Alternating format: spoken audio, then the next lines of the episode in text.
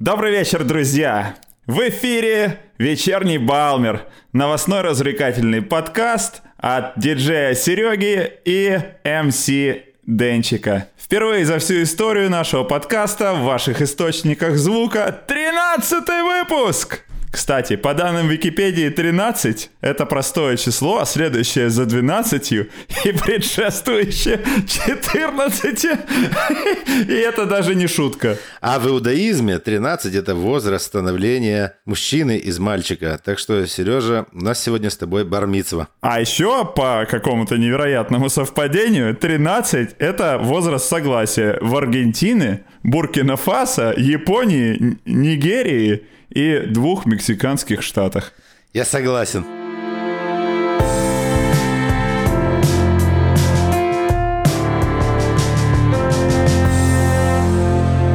Вечерний Балмер. Первая наша новость гласит о том, что Амстердамский и Гаагский городские советы параллельно разрабатывают планы по созданию так называемых эротических центров для секс-работников, эротических театров и прочих утех – Создание этих проектов преследует сразу несколько целей. Смещение туристического фокуса с кварталов красных фонарей, больше безопасности для секс-работников и прекращение разгуливаний толп пьяных туристов в центрах городов. Как мы уже говорили в прошлом выпуске, мэр Амстердама Фемке Халсема активно взялась за усмирение многоголовой гидры, какой стал, по ее мнению, квартал красных фонарей. Теперь к ней присоединяется и Гаага. Интересно, что исследование мэрии показало, что секс-работники в Гааге охотно переселятся в такой э, эротический центр на окраине, а их э, амстердамские коллеги придерживаются противоположного мнения. Они сообщили, что чувствуют себя безопасно и комфортно и не хотят переселяться в подобный «отель» в кавычках. Ты бы, Серега, переселился.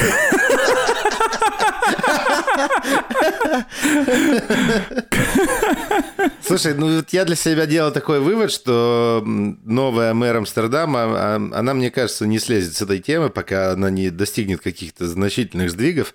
Не знаю, насколько они будут э, популярны или э, действительно полезны для тех же секс-работников, но мне кажется, что она очень плотно взялась за эту тему, и мне кажется, это все только начало. Слушай, а еще знаешь, что мне нравится? Что мы с тобой как в воду глядели. В прошлом выпуске-то всего лишь отменили э, какие туры официальные. Но мы, да. мы уже знали заранее, что дело пахнет жареным. Красного станет меньше в центре Амстердама. Да. И теперь вместо вопроса, а где у вас тут квартал красных фонарей, будут спрашивать, а где у вас эротический центр? Какой интересный подкат.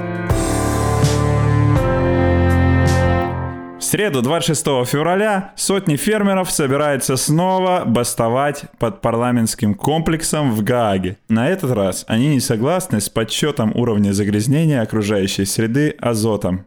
Напоминаем, что осенние протесты фермеров привели к огромным заторам на дорогах страны и нанесли многотысячный вред траве на поле Малифелд, где стояли все тракторы. Многие фермеры были оштрафованы за выезд на трассу на тракторе, что запрещено. С осени правительство выделило 350 миллионов евро для помощи фермерам, которые хотят закрыть свои предприятия, и дополнительно 172 миллиона на модернизацию фермерских хозяйств, чтобы сделать их более экологичными. Денис, а тебе сколько нужно на модернизацию твоего фермерского хозяйства? Хотя бы миллиона два. Но он даже экологично надо. А, точно, не подумал. Ну, мне кажется, что фермеры поучились у мэра Амстердама и не сдаются. Подожди, скоро вместо ферм откроют азотовый центр. На окраине где-нибудь, да. Слушай, а 350 миллионов евро это, по-моему, столько же, сколько и учителям дали денег, не? Или мне кажется? Мне кажется, им 400 дали. Ну, в общем, порядок такой же. Нормально, у них есть какой-то фонд ежемесячный, который они отваливают бастующим. Так, у нас кто в этом месяце фермеры? Давайте им вот эти 400 лямов. Сто процентов они смотрят на, на профицит бюджета и такие, так, ну вот давайте разобьем его на куски по 400, по 400 миллионов и будем чуть что отстегивать. Значит, нам с тобой, у нас такой, значит, план. Мы должны собрать группу заинтересованных лиц. Да, недо, не, недовольным качеством национального вещания на русском языке. Вот, да, устроить протест. И ехать на микрофонах в Гаагу.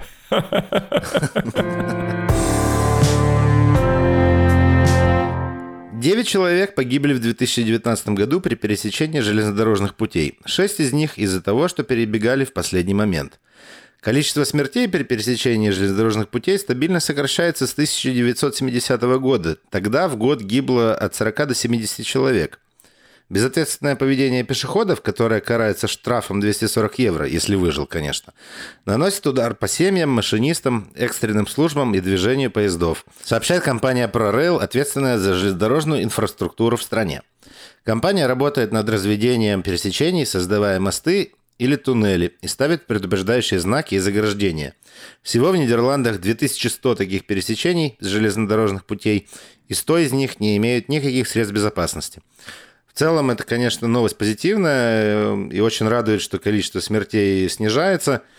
Э, из своего собственного опыта могу сказать, что я разговаривал однажды с машинистом поезда, э, и для них это действительно огромная травма, когда на железнодорожном полотне, которое, по которому они едут, есть либо машина, либо человек.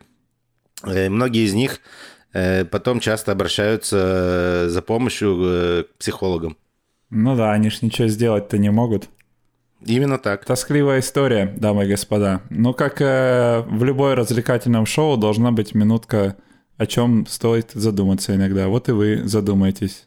О чем задумать? О том, что нужно безопасно переходить железнодорожные пути. Не уверен, не переходи, как говорится. Молодец, Сережа. Голландцы стали ездить на работу дальше от дома. Так утверждается в отчете Нидерландского агентства по оценке влияния на окружающую среду. Если в 1995 году люди ездили на работу в среднем ближе, чем 15 километров от дома, и всего четверть всех работающих людей выезжала на работу в другой город или регион, то в 2016 16 то в 2016 среднее количество километров выросло до 19, и уже треть рабочего населения работает не в своем городе. Цифры, поражающие воображение. Смайли фейс. Среди причин агентство указывает большую доступность автотранспорта, стало больше семей, где работают оба партнера, и стало меньше доступного жилья. Соответственно, люди переезжают в города и села с более доступным жильем, а работать едут в другие города. Да, кстати, отдельной новостью э, указывается, что э, больше женщин стали работать полный рабочий день или неделю, как это говорится. Ура, феминизм вперед. Новость, конечно, интересная, но я ожидал, что разница между 95-м и 2016 годами будет побольше. А то, знаешь, как это была средняя дистанция 15 километров, а сейчас она стала 19. Ну, слушай, для жителя любого маломальски крупного города или какой-то крупной агломерации, мне кажется, это смешно. Голландские доктора обещают прекратить операции по восстановлению девственности, так как это является вредоносной практикой, которая наносит ущерб женщинам и девочкам. В 2018 году было 120 подобных операций в голландских клиниках э, для девочек, в чьей культуре ожидается, что она будет девственницей в первую брачную ночь. Операция заключается в накладывании нескольких швов, выполняется под местным наркозом и стоит около 1100 евро. Министр здравоохранения Хьюго де Йонг сообщил, что давление со стороны семьи не должно быть способом заработка денег для клиник, и что если запрос на эти операции не пропадет добровольно, то правительство примет соответствующее законодательство. В дополнение Нидерланды перестанут признавать детские браки, заключенные за границей, даже если оба партнера уже взрослые. Да, чем замечательна эта новость, замечательно в э, плохом, пожалуй, смысле, а именно тем, что оказывается... Примечательно, такие... ты хотел сказать. Да, да, примечательно эта новость тем, что такие операции вообще существуют еще.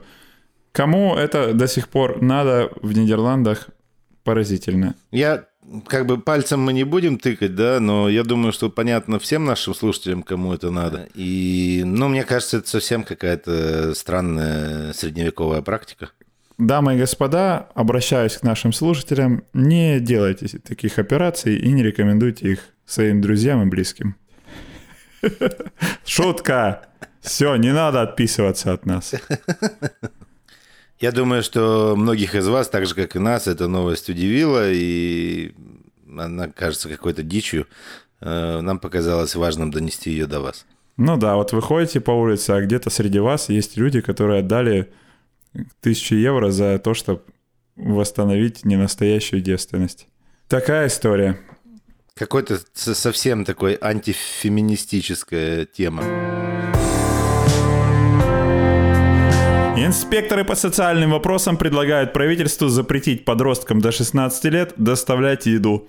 Службы доставки ресторанов переключаются с мопедов на электробайки, для которых не нужны водительские права, а труд 15-летних детей стоит очень дешево. Минимальная зарплата выглядит довольно печально. Мы считали, считали, но так нам и не до конца ясно, сколько именно там денег платят и как за эти деньги вообще можно что-то делать. Вышло что-то около 500 евро в месяц при полном рабочем дне, но полный рабочий день детям до 16 лет работать вообще по закону нельзя. Инспекторы проверили 178 ресторанов, и 107 из них нарушают правила. Либо доставщики совсем молодые, либо работают слишком много часов, либо им недоплачивают. 15-летние не могут работать больше 12 часов в неделю или 2 часов в день, и только днем в промежутке с 7 утра до 7 вечера. А в Uber и Яндекс Еде, то есть Deliveroo, минимальный возраст сотрудников составляет 16 лет. Сергей, мне вот в этой новости немного непонятно, а почему вот именно они докопались до доставщиков э, э, еды? Ну, то есть э, тут несколько факторов, да. Первый это то, что они довольно много ездят на велосипеде, что приравнивается к довольно тяжелому физическому труду.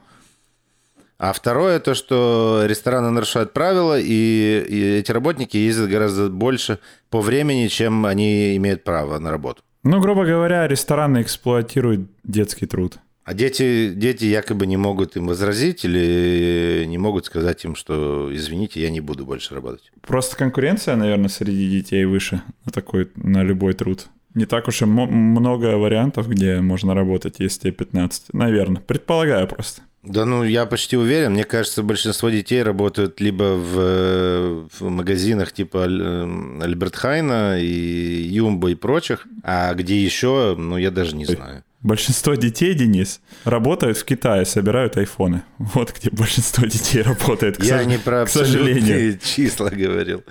А, да? Ну ладно, все, не так понял. Ну да, так, так или иначе, ребята, если вы увидите молодого человека, которому явно не дотягивает до 16 лет, хотя бы дайте ему 1 евро с собой. Это, кстати, здоровая практика. Отец и сын арестованы в Зандаме и обвиняются в незаконном экспорте попугаев и подделке сопровождающих их документов. Семейный подряд красил перья и клювы попугаев в различные цвета, чтобы экспортировать их в страны, где запрещен импорт тех или иных видов птиц. Занимались они всем этим довольно продолжительное время, причем утверждается, что многие птицы гибли из-за покраски. Теперь преступникам грозит штраф в 7,5 тысяч евро и год тюрьмы каждому. Эм, их сейчас арестовали в связи с тем, что, видимо, собрали какую-то доказательную базу. А, отмыли попугаев и нашли их настоящие цвета? Ну, утверждается, что они занимались этим несколько, несколько лет, то есть не один и не два года. А видимо, никому даже в голову не могло прийти, что кто-то может покрасить попугаев для того, чтобы под видом других птиц или других видов попугаев их экспортировать. А вообще, в каких странах не все... За... Я что-то вообще не до конца въезжаю в логику этой новости. Но смысл в том, что определенные виды попугаев гораздо легче экспортировать, потому что на них распространяются менее жесткие правила. Проблема в том, что э, птицы переносят э, болезни, которые влияют на людей также. То есть это птичий грипп э, пресловутый, потом есть вот эта болезнь Ньюкасла, которая, по сути, является псевдочумой. И еще какая-то болезнь, не помню, как она называется. Но, в общем, регуляция там тоже довольно жесткая. И, видимо, она идет из того, из расчета того, из какого региона приходит птица. Спасибо за медицинскую справку. Всегда, пожалуйста. А, медицинская справка звучит как это та, что от физры освобожда. Да, завтра на работе на физру не пойду. Слушай, ну, очень, очень странная фигня какая-то. Я даже не могу себе представить, как это пришло в голову этим семейному подряду, как интересно написано у нас. Птичку жалко, знаешь как? Честно говоря, когда я первый раз э, эту новость прочитал, я думал, что э, они ловили каких-то птиц попроще, красили их поярче и продавали подороже в связи с этим.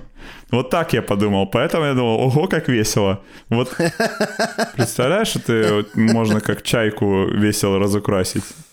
Какой Да, она большая. большой какаду получится. Какой-нибудь истребитель Люфтваффе там из нее сделать. Слушай, а можно же без белоголового орла из нее сделать, как американского такого.